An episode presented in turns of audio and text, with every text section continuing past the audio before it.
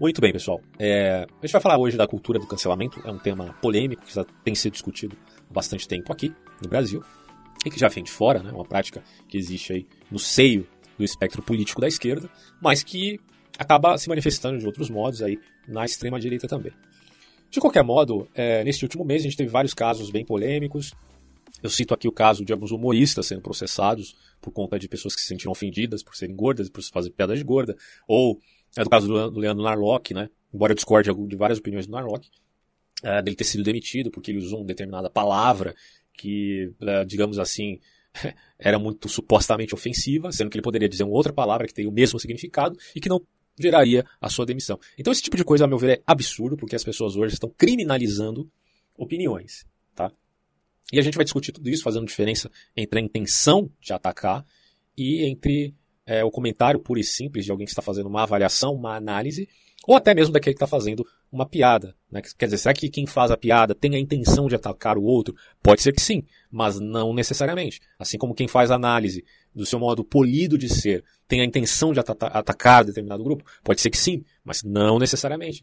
Então essa mania conspiratória é, de grupos radicais é que dá esse ensejo de acreditar que qualquer palavra tem a ver com um ataque implícito que está nas entrelinhas e você consegue ler essas entrelinhas e daí fazer pressão para que fulano, ciclano ou beltrano seja uh, manchado, cancelado, demitido da sua emissora. Isso é lamentável, é triste. Então, assim, para começar, a cultura do cancelamento é exatamente a, caracterizada pelo boicote. Né? É a tentativa de boicotar um personagem público em via de intimidar reações de suposto preconceito, né, direcionado a esses grupos heterotópicos. Heterotópicos aí na linguagem do Foucault, ele colocava ali grupos que são diferentes, né, daquele padrão da sociedade uh, de valor até um tanto supostamente utópico, né. Bom, a ideia, portanto, do, do boicote, do cancelamento, enfim, é levar determinadas figuras ao ostracismo. Né? Então você pensa, em época de rede social, Facebook, Instagram, é, enfim, é, isso infelizmente funciona, né? já que muitos, principalmente o Twitter, né? o Twitter também é essa coisa muito forte, é, porque muitos influenciadores eles dependem das redes sociais, eles dependem dos seus seguidores, né? muitos fazem sua profissão nas redes sociais, muito mais do que é, num trabalho que, que esteja mais vinculado à mídia padrão ou tradicional. Então, essas pessoas, quando elas são, entre aspas, canceladas, elas têm uma afetação, inclusive financeira, uma afetação profissional. Isso é muito grave. Porque não é porque a pessoa aparece, que ela é famosa, é, que ela não vá sofrer, certo? Por uma perseguição desse tipo. Que a gente se, que a coisa se resume com linchamento né, virtual. E esse linchamento virtual, hoje nós sabemos, acontece tanto da extrema-direita quanto da extrema-esquerda. Essa prática é comumente uh, produzida, digamos assim, pela ala política da esquerda, porque é a questão da, daqueles que falam contra as minorias. Uh, porém, isso pode aparecer de uma maneira um pouco distinta, claro, bem distinta, na verdade, em termos de modus operandi, na direita tem um efeito similar, porque o efeito aqui é a destruição da reputação dessa pessoa. Então, tanto a direita quanto a esquerda, em seu engajamento radical militante, eles fazem um ataque no sentido de é, destruir a reputação. Estou falando dos extremistas, né? E isso é gravíssimo, gravíssimo. A gente vai pautar muito isso uh, neste vídeo para deflagrar o quanto é danoso uma atitude assim na sociedade. Bom, é, obviamente que racismo, antissemitismo, homofobia, dentre outros preconceitos que possam existir, são de fato danosos. Tá? Mesmo eu, por exemplo, eu sou um cara mais de direita, no seu sentido uh, moderado, democrático, liberal, certo? Então sou, eu me coloco mais como um conservador no sentido liberal, uh, conservador, portanto, em política, certo? E acho que é danoso, sim, você ter preconceito com essas pessoas, porque cada cabeça é um mundo, né, cara? Se não houver o um mínimo de tolerância com a atitude é, privada das pessoas, meu Deus do céu, é impossível viver em sociedade. É, mas há quem discorde de mim também, quem seja um conservador é, mais fincado nos costumes, um, é, ou até mesmo que alguém que seja vinculado a valores de uma extrema direita, que já leva em consideração a questão vinculada ao nacionalismo, história de raças, que é, um, para mim é extremamente perigoso. Inclusive, já estou preparando um vídeo aqui que farei mais especificamente sobre a extrema direita e o conceito de meta política muito valioso. A novela do Roy, que é a direita ou nova direita francesa da década de 60 do século passado. É, mas eu vejo que o problema é, obviamente, também com a extrema esquerda. E, na verdade, o foco desse vídeo aqui é criticar a esquerda, né? É, como já fiz no passado em vários outros vídeos. Porque isso sai do seio da, do espectro político da extrema esquerda. Né? E o que nós vemos aí é que, por mais que eles defendam pessoas vítimas do racismo, por mais que eles defendam pessoas vítimas da homofobia, antissemitismo não muito aqui no Brasil, porque o contexto nosso é bem diferente, mas enfim, é, eles também usam essas bandeiras de maneira demagógica, certo? Apenas para defender a sua ala partidária, sectária e, enfim, levar é, a sua bandeira política a ponto de ganhar votos, eleições e tudo mais. Então, a demagogia é um problema. O mal que se vê na esquerda e o mal que se vê na direita podem ser diferenciados, né? Mas o problema é que o fruto geralmente é o mesmo, né? que é a injustiça. Qual a maior, qual é a verdadeira minoria que existe na sociedade, se não o indivíduo, diria aí o conservador liberal. O indivíduo é uma minoria real, se comparada a uma minoria de um determinado grupo interpessoal, intersubjetivo, etc. É, mas o que acontece na cultura do cancelamento é que eles não julgam a intenção da pessoa, eles julgam mais qualquer coisa que tenha, digamos assim, aparência de oposição aos valores agremiados que eles cultivam, né? aquela coisa dos militantes. Lembrando que eu não estou condenando aqui a militância propriamente dita, lobby, fazer lobby de uma ideologia não é crime aqui no Brasil, certo?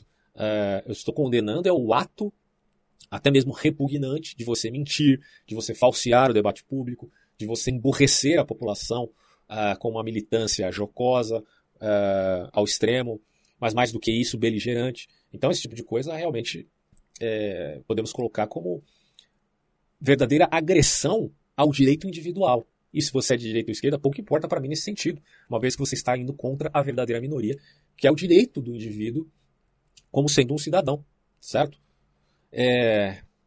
Portanto, a cultura do cancelamento ela é muito mais uma prática arbitrária do que um ato de justiça. Muitas vezes é mais fruto de demagogia.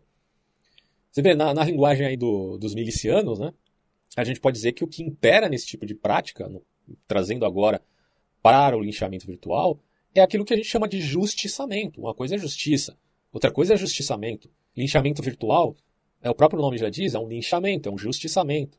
É uma prática ilícita. É claro que não tem ação violenta no seu sentido padrão, mas é, é, é, é, um verdadeiro desgaste da pessoa pública. A pessoa, enfim, vai sofrer também, até mais né, do que se meramente apanhasse, desde que sobrevivesse, é claro. Então, esse modus operandi, ele também leva as pessoas a se constrangerem por qualquer coisa. Né? Ah, já que está acontecendo lixamento virtual, eu vou me policiar. Né? O que implica que aí prevalece a psicologia do melindre.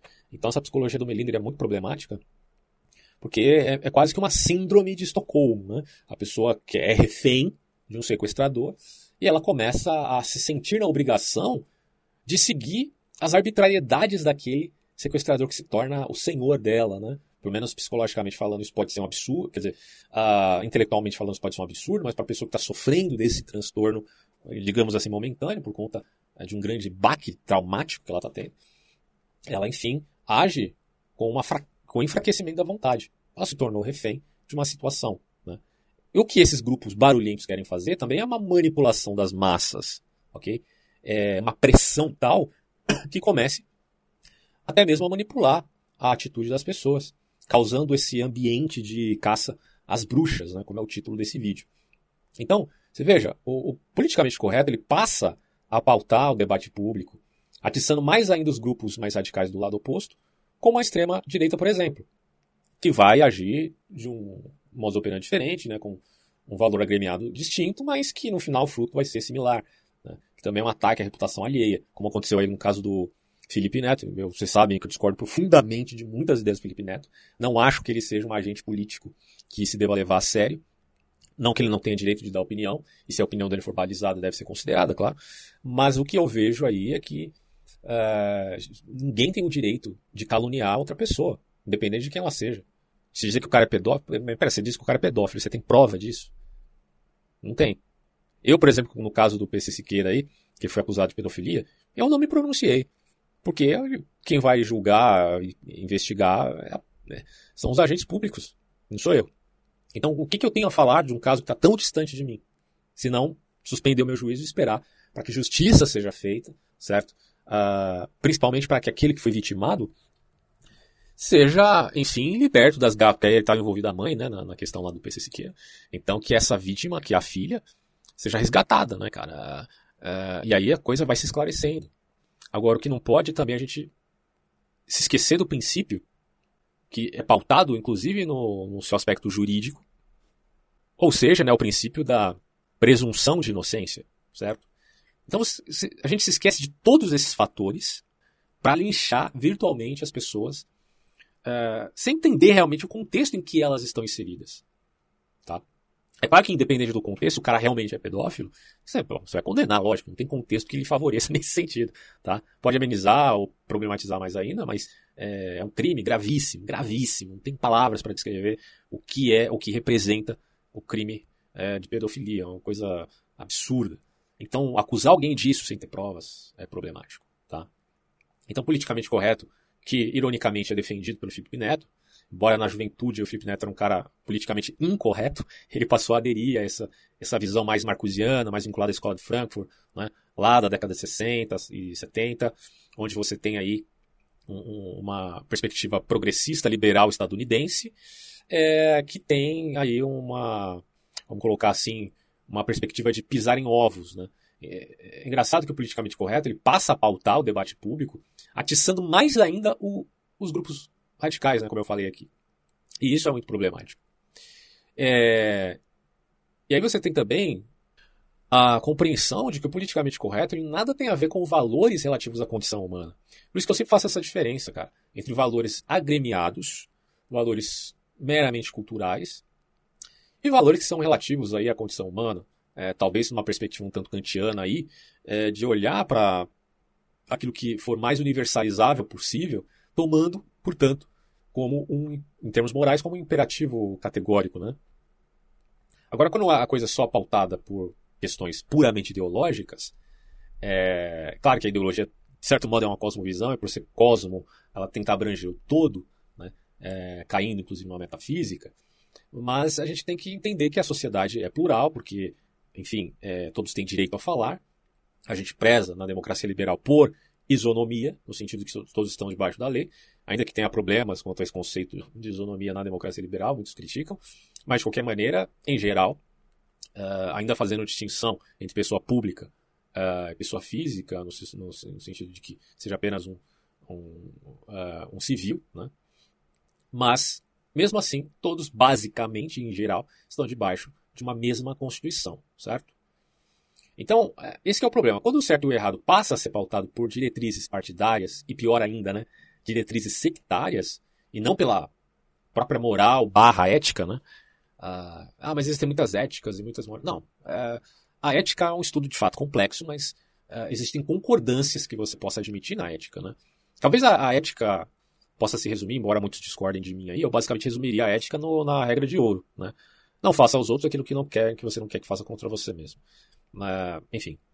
Mas, embora existam muitas éticas, você tem como respaldar valores que são imperativos, né? E, na maioria das sociedades civilizadas. É, e quando você perde isso por uma mera prescrição politicamente correta, você vê que a coisa é politicamente, não é, é eticamente correto, é politicamente correto. É uma coisa totalmente diferente. Aí você pisa em ovos. Né? Você está preocupado com o linguajar. Isso, isso fomenta, inclusive, a, a hipocrisia. Porque você está preocupado com o estereótipo, com a semântica, com a linguagem, e não com a intenção.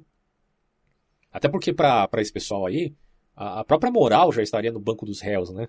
então, é muito complicado, cara. O debate é realmente muito difícil. Agora, enfim, a cultura do cancelamento é, poderia dizer, até no, uh, apelando ao conceito teológico do cristianismo, o oposto do que é a graça. Né? Eu vi o Pondé citando, né? ele não cita o termo graça, mas ele fala ali uh, a respeito de Jesus perante os fariseus que tentavam apedrejar uma mulher, embora na, na crítica textual alguns dizem que essa, esse texto eh, foi enxertado né, no, no Evangelho de João, mas enfim, independente disso, está eh, é, muito vinculado ao caráter de Cristo mesmo. Essa atitude de dizer é, aquele que pecou que atire a primeira pedra, no sentido de que todos pecaram e, você, e eles fariseus sabiam disso e queriam mesmo, mesmo, assim julgar mulher e tal, tal, tal. Bom, é, isso se coaduna com a ideia de graça, né? E esse termo ele se refere à cosmovisão cristã, de fato. Só que você não precisa necessariamente ser um cristão, tá? para valorar a riqueza da ideia desse conceito que é graça. Você precisa entender para ver como isso é importante nas relações humanas, independente de você ser cristão ou não, até porque é, graça também existe no Antigo Testamento, você pode ser judeu e acreditar na graça, óbvio. É, você pode ser até ateu, mas entender o conceito da graça e levar a sério essa lição tão importante. Porque graça, é, vamos colocar assim, em termos gerais, significa favor imerecido dado a alguém que estaria em condição inferior. Tá? Mas ele está em condição inferior não porque que esse sujeito vive em sistema de castas, não tem nada a ver com isso. É no caso, por exemplo, da pessoa ter sido pega uh, em uma transgressão qualquer, não necessariamente crime, e recebe o perdão do outro. Isso é, por exemplo, uma, algo que se vincula à graça também. Né? Não necessariamente, a gente já vai fazer aqui a diferenciação também uh, entre graça e misericórdia, são coisas um pouco distintas aí. Mas, de qualquer modo, graça é o constrangimento, que, embora seja constrangimento, é oposto àquilo que acontece na psicologia da chantagem, é, na psicologia do revanchismo, ou mesmo no ato de vingança. É, constrangimento aqui é diferente do constrangimento da, da chantagem. É um constrangimento interno, onde aquele que está de fora nada exige. Porque se vê o chantagista, ele exige um monte de coisa. Mas aquele que age com graça perante seu próximo, ele não exige nada. E é isso que constrange o outro cara uh, que está ouvindo aquilo, ou, ou que está sendo favorecido por essa ação, por essa atitude. Tá? É, mas daí tem um detalhe importante, a gente não pode confundir também graça com impunidade. É, não é um ato relapso, tá? Ah, quando você age com graça perante ah, alguém próximo. Porque a graça ela não perde o senso das proporções. Isso é importante dizer. Ela tem o senso de justiça muito bem apurado. Não perdeu isso. Não é porque ela está é, trazendo é, essa ação de favor imerecido ao outro que ela perdeu a proporcionalidade da, do ato que esse outro praticou. Certo? É, na verdade, fazer com que este mesmo outro enxergue a proporção desse ato e veja quanto ele é terrível e que mesmo assim ele foi constrangido por isso e tem a oportunidade uh, de se arrepender. É como uma, a gente poderia dizer aqui, como uma misericórdia inteligente. Como eu já falei aqui, misericórdia e graça são diferentes em alguns aspectos, mas a graça ela pode abranger também né, é, a misericórdia de uma maneira geral e, e, menos analítica. Então, uma misericórdia inteligente, uma, uma compaixão retratada num quadro de alguém dando água a um homem perdido no deserto. Você não vai perguntar se o cara está lá perdido no deserto você tem água passando lá no, é, no seu camelo. É, você vai perguntar qual que é o histórico daquela pessoa para lhe dar água. Você não está preocupado com a história dela ou quem ela é. Você vai dar de beber a essa pessoa. Você não vai chegar nela e perguntar, mas peraí, antes de eu te dar água, você é de esquerda ou de direita? Você não vai fazer isso, certo? É, então, a ideia de graça não é apenas ética.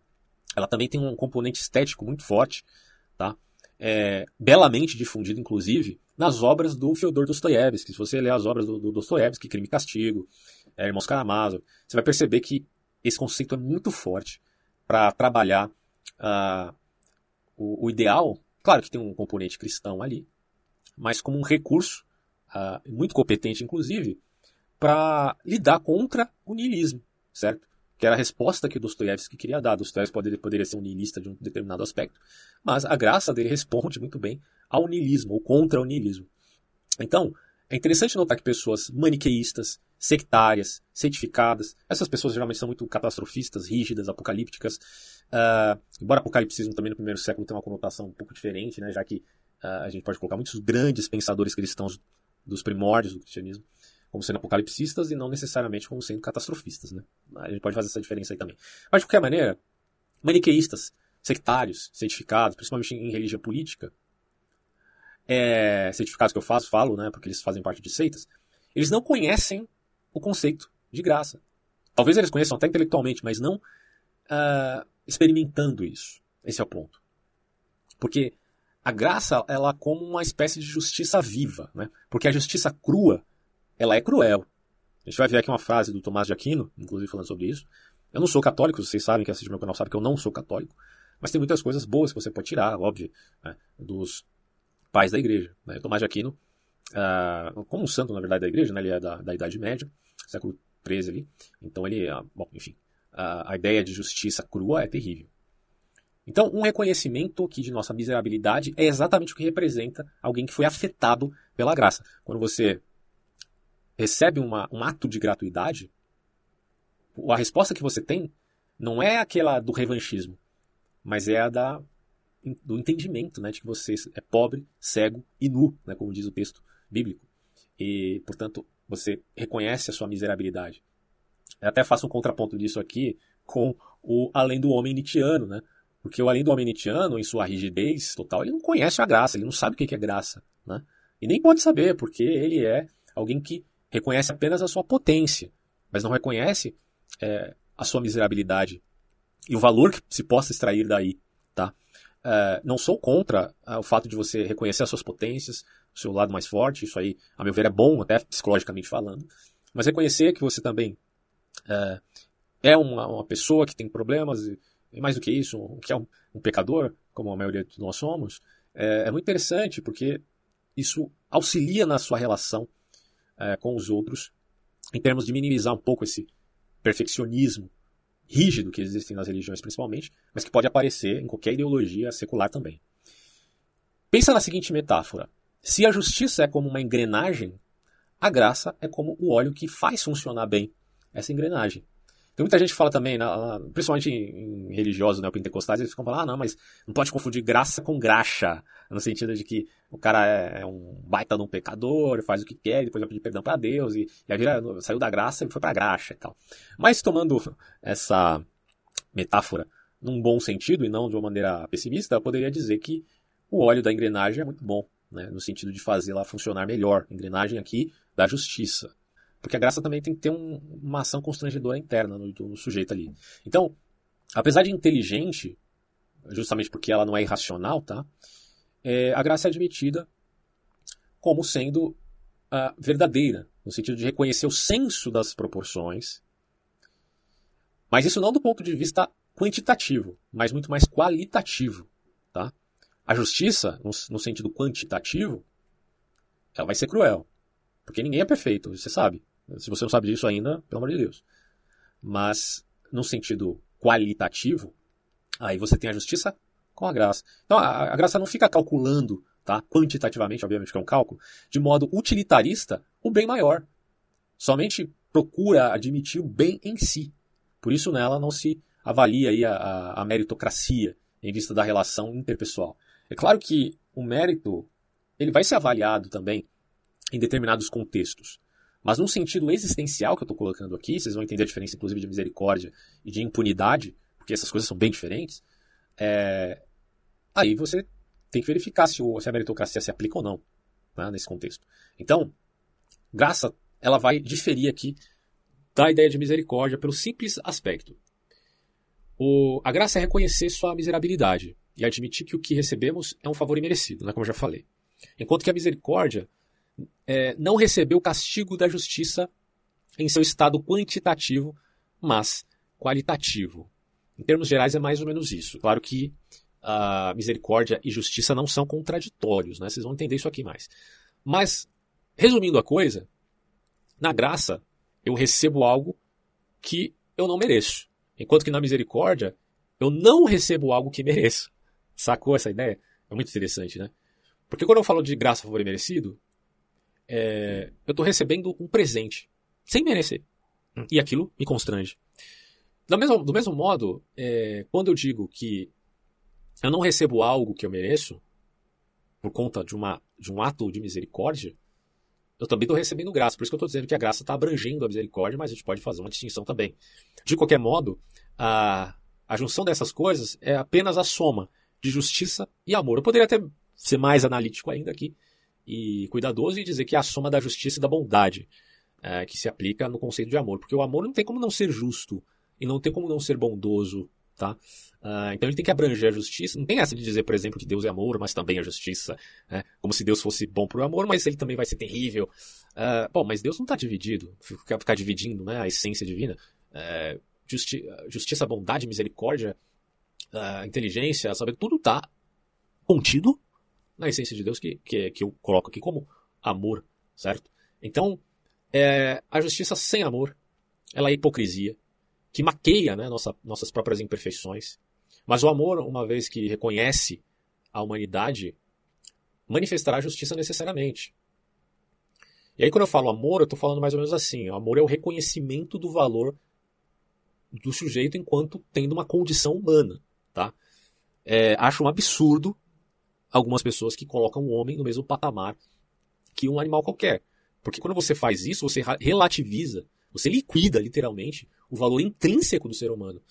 É, e, e, veja como isso é extremamente problemático, é, eticamente falando. É muito problemático você relativizar o homem ao ponto de comparar, por exemplo, um feto abortado com um ovo de galinha. Uh, enfim, se imagina que situação constrangedora. E tem gente que faz isso, sem se dar conta de que o homem é a manifestação. A gente poderia é, repensar melhor isso, em que o homem é mais importante que as outras criaturas do mundo, mas poderíamos colocar, por exemplo, né, seria um início de discussão aí, a própria, o próprio ato né, da razoabilidade. O homem ele consegue refletir e repensar sua própria condição, certo? Agora, se você leva para o ponto de vista metafísico e até religioso, é muito mais fácil, né, porque você está dizendo que o homem é o representante, o cabeça uh, uh, de uma entidade divina, né?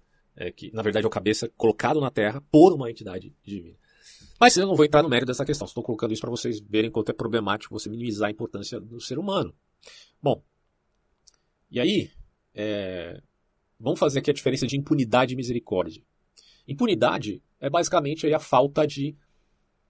Punição é bem redundante isso. Ah, impunidade é a falta de punição, é a falta de castigo, e está vinculada a uma lei é, positiva. Né? Quando a lei positiva de uma constituição de um país ela é distorcida e aquele que deveria ser culpabilizado acaba se livrando da condenação e isso é, portanto, impunidade. Então a impunidade está vinculada a uma lei positiva, né, no sentido negativo, porque é, deveria ser punido, mas não foi.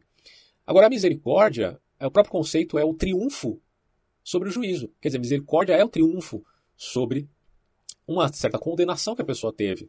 Mas isso tem um sentido muito específico.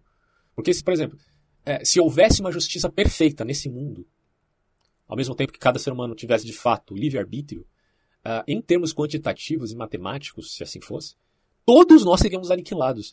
Isso é mais uma sabedoria né, dos textos aí bíblicos, né? é, quando dizem que é, a misericórdia de Deus são a causa, é a causa né, de nós não sermos consumidos. Porque é, Deus é, por princípio, um ser perfeito, tá? santo, puro. Então você imagina como Deus, sendo assim, pode tolerar é, a condição humana, que é tão imperfeita. Bom, é, a explicação bíblica é as misericórdias dele. Né? Então, misericórdia tem um caráter existencial, enquanto que impunidade tem um caráter vinculado a uma transgressão da lei positiva. Deu para perceber a diferença aqui? Pensa, no primeiro caso, é, é totalmente lícito você exigir a punição. Porque você imagina um país que onde só tem impunidade, o problema que isso gera.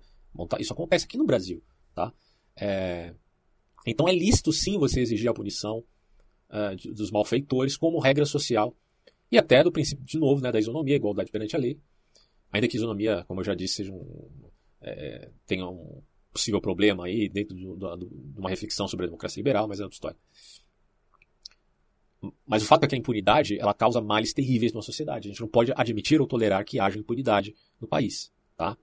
Bom, no segundo caso, a misericórdia está vinculada ao âmbito existencial, certo? Assim como a própria graça também está vinculada ao âmbito existencial. Em última instância, graça e misericórdia elas possuem também um caráter soteriológico, né, que é vinculado à redenção do transgressor. Quando o transgressor alcança a redenção, isso é uma revolução interna no sujeito. Você está entendendo o que representa graça e o que representa a misericórdia? Não é um ato de, de, de você valorar a impunidade, pelo amor de Deus.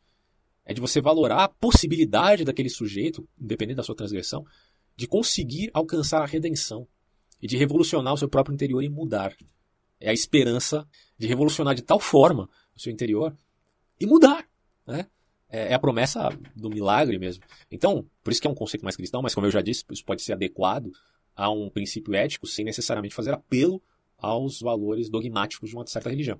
Então, é, tanto graça como misericórdia valoram a equidade, pelo amor de Deus. Equidade é o senso de justiça e neutralidade num determinado juízo. Isso não tem que ser perdido, certo? Porque a equidade é um atributo da razão. O próprio Deus tem equidade, obviamente, certo? Então, é, se a graça e a misericórdia, na verdade, geram um fruto do tipo que nega a, a equidade, é claro que é, esses conceitos já perderam a sua essência. Não, não é graça, não é nem misericórdia, é impunidade, é, é outra coisa. Tem um termo é, do catecismo aí que o pessoal fala, eu esqueci agora, mas enfim, dá para entender sobre isso. De qualquer modo, é, é, necessário nós dizermos que bondade e justiça são elementos vinculados à noção maior de amor, né, que nos levam aí à misericórdia e graça. A misericórdia não está separada da justiça, portanto, não é antagônica da justiça. Assim como graça não é antagônica do amor. É muito pelo contrário. Né? Então, uma justiça realizada sem bondade seria o mesmo que se igualar ao transgressor, porque nesse caso quem perde é a paz e quem ganha é a guerra. Só que é assim, né? quando existe guerra, existe também muitas injustiças, porque a guerra é conhecida, ainda que haja guerra que se possa considerar guerra justa, né? Uh, mas ela tem efeitos colaterais sempre injustos. Então, quem não preza pela justiça, não preza pela misericórdia. Porque a misericórdia não triunfa uh, sobre a justiça. Certo? A misericórdia, na verdade, ela triunfa sobre a condenação, no sentido em que o transgressor poderá, quem sabe, salvar-se. Mas isso é uma transformação dele no seu sentido interior. Tá?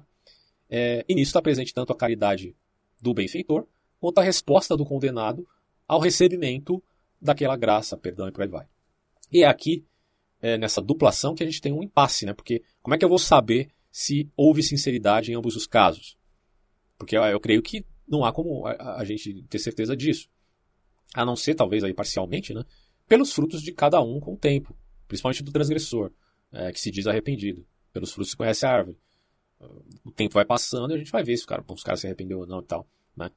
É claro que a graça ela tem que ser um efeito de um ser humano para com o outro, e não de uma instituição. A instituição necessariamente vai ser imparcial, fria, né? tem todas as normas ali necessárias, o protocolo para seguir uma, um juízo. Né? Não, não dá para você achar que o poder jurídico é, vá se valer aqui de conceitos existenciais. Isso está muito mais vinculado às relações humanas de um indivíduo para com o outro. Então, é interessante notar que o próprio Tomás de Aquino, ele corrige, aí eu falo anacronicamente, né, porque não existia direita e esquerda na época de Tomás de Aquino, né, mas ele, se a gente pega a frase dele, ele meio que corrige é, esses dois grupos. Porque ele diz assim, ó, justiça sem misericórdia é crueldade, misericórdia sem justiça conduz à ruína.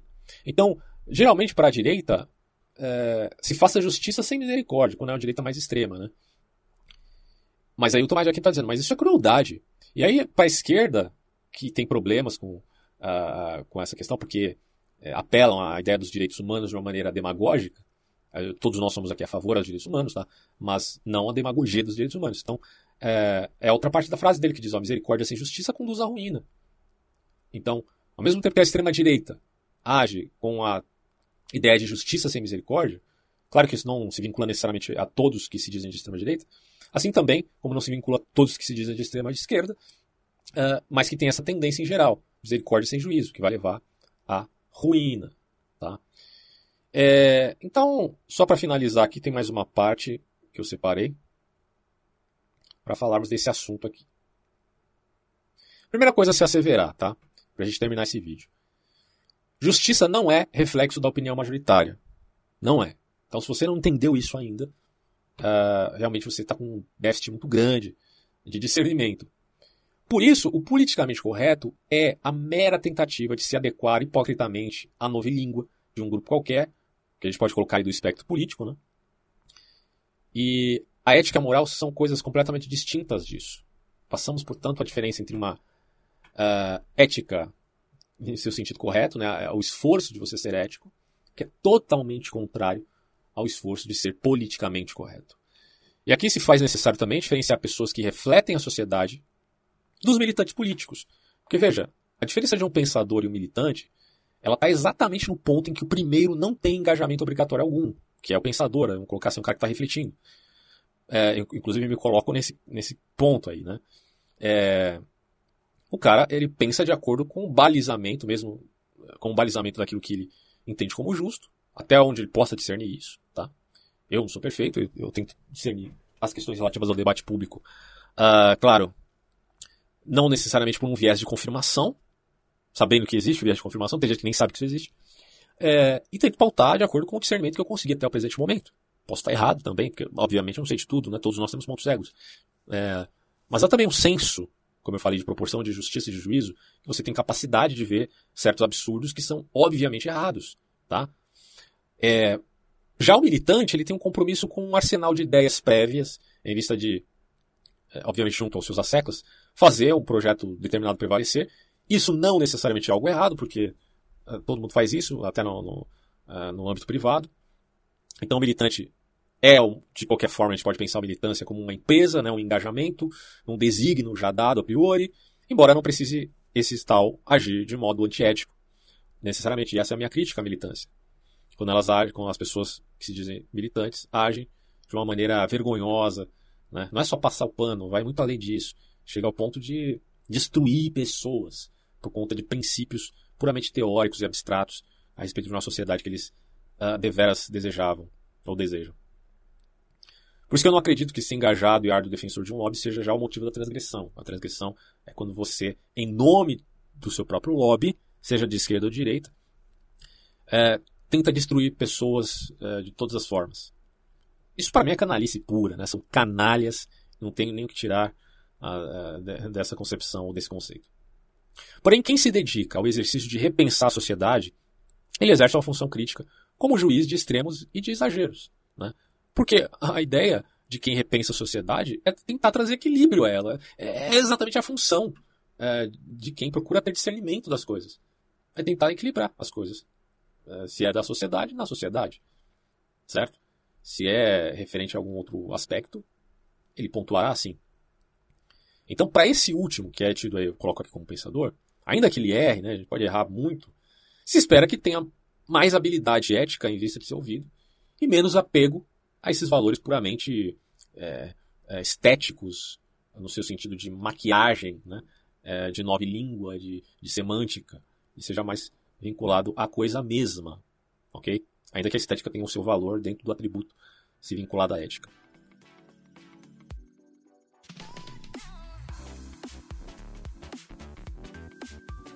No entanto, o maior erro do politicamente correto é que ele surte na sociedade um efeito similar ao transtorno obsessivo, né? É, ou seja, é uma completa disfuncionalidade dos pensamentos, e também a questão comportamental, né? porque é um comportamento. Além de você ter a disfuncionalidade dos pensamentos, você vai ter também um comportamento hipervigilante que comumente confunde causa com correlação, a questão aí do, do transtorno né, do indivíduo. Agora, é, quando você traz isso para grupos, né, e para não subjetividade, mas para intersubjetividade, o que está acontecendo aí é a eliminação de nuances, a eliminação do senso de proporção, é, a perda da flexibilidade, são elementos necessários para se ter uma saúde nas relações sociais. É fundamental. Tudo isso é perdido quando é, você tem aí esses sintomas. Infelizmente, esses mesmos sintomas que acontecem no indivíduo com tal transtorno também acontecem com a intersubjetividade. Porque há ali um enfraquecimento na vontade das pessoas e isso as torna reféns de sistemas ideológicos, o que nada mais é que um precursor daquilo que eu chamo particularmente aqui de seitificação.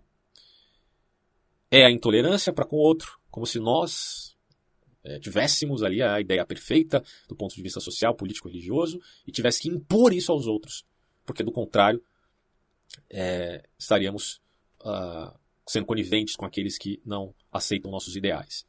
É, estamos sendo chamados, portanto, à guerra santa, mesmo sem ser islâmicos, porque é uma defesa restrita à nossa própria ideologia. É assim que essa discussão, ou essas discussões, se reduzem a brigas de torcida organizada, como as que acontecem aí no, no futebol. Então, a verdade é que os grupos de pressão, em seu ímpeto meramente sectário, emburrecem o debate público, implicando em que o militante tome o lugar, inclusive, né, da reflexão no debate de ideias, adoecendo a sociedade de modo que possa até mesmo levar aí a possíveis guerrilhas. É, e aí eu falo no âmbito de, de trazer é, confrontos, não mais no campo virtual, ou das, do campo das ideias, mas também no campo físico. Porque o vício radical, eu fiz uma diferença no meu último vídeo entre radicalismo vertical e entre radicalismo no seu sentido uh, horizontal, que é o radicalismo vicioso, certo? E esse radicalismo dessas minorias barulhentas, seja de direita ou de esquerda, sempre tensionam as circunstâncias para sequestrar, como eu falei antes, a sociedade como um todo. A ideia é que, o revolucionário não vai ter o apoio de toda uma população, né? ainda que se for populista, quem sabe, mas no final, no frigir dos ovos, quem vai fazer a revolução é um grupo pequeno, porque aí serão entre aspas ali, a elite. Mas quando você ignora tudo que uma pessoa fez de bom em sua carreira, por um erro que em termos proporcionais nem sequer seja passível de ser alocado como um ato criminoso, ou seja, você é criminalizado por frases soltas, por piadinhas, coisas naturais do cotidiano, a ponto de você perder o seu emprego, de você perder sua reputação, de você ser desrespeitado até pela sua própria família, que não entendendo esse processo também te condenará. É um negócio assim absurdo, absurdo. É, chega assim a me dar asco, né? Uma realidade tão terrível como essa. Porque aí automaticamente você aumenta, né? Uh, quem faz isso, quem julga as pessoas por frases soltas, aumenta o nível de rigidez da mente, embota o discernimento de modo grave, tá? Porque discernimento é também, podemos colocar aqui uma faculdade fundamental do ser, que pode ser embotada, assim como, é, como a atenção tudo mais. É, com isso você adoece a si mesmo e adoece os outros. Então olha como é terrível você fazer parte desse tipo de cultura. Em suma, é, o cancelamento é um ato, a meu ver, doentio, porque é perfeccionista, é dogmático no seu sentido religioso, é arbitrário e paradoxalmente relativista. É interessante dizer isso, porque ao mesmo tempo que ele é dogmático no sentido religioso, não é que eu estou falando que ele é religioso estrito senso, mas é que ele é, que ele é, é parte de uma religião no seu sentido ideológico, secular ou não. Então, mas ao mesmo tempo ele é arbitrário, paradoxalmente, quando defende relativismo, uma vez sendo secular. Porque ele parece que tem critério, mas não tem critério de fato. É apenas manifestar de impulsos arbitrários e ressentidos, mas no âmbito da interpessoalidade. É mais ou menos o que acontecia naquele filme da lista de Schindler, onde você tem lá um campo de concentração, e um lado dos generais, que é o nome do general tal lá, é, ele escolhia aleatoriamente quem ele ia matar, o que ele ia fazer. Bom, tudo isso faz parte de um processo aleatório, onde as vítimas se sentem, obviamente, sequestradas e não sabem exatamente o que fazer. Tudo que eu falo, tudo que eu faço, vai ser ofensivo, ofensivo a tal grupo minoritário ou a tal pessoa. Então eu estou sequestrado aqui. Isso não é justiça, é justiçamento. Ah, enfim, todos nós temos algum ressentimento, mas a partir disso querer controlar os outros, ao ponto de policiar a mente deles, como se uma frase definisse o caráter de alguém, é algo de um nível tão imaturo e infantil que chama a atenção ter ganhado tanta proporção, uma proporção inclusive gigantesca, como no atual momento que nós vivemos, não só no Brasil, mas em muitos lugares do mundo. É, algo, é realmente preocupante né, esse tipo de situação.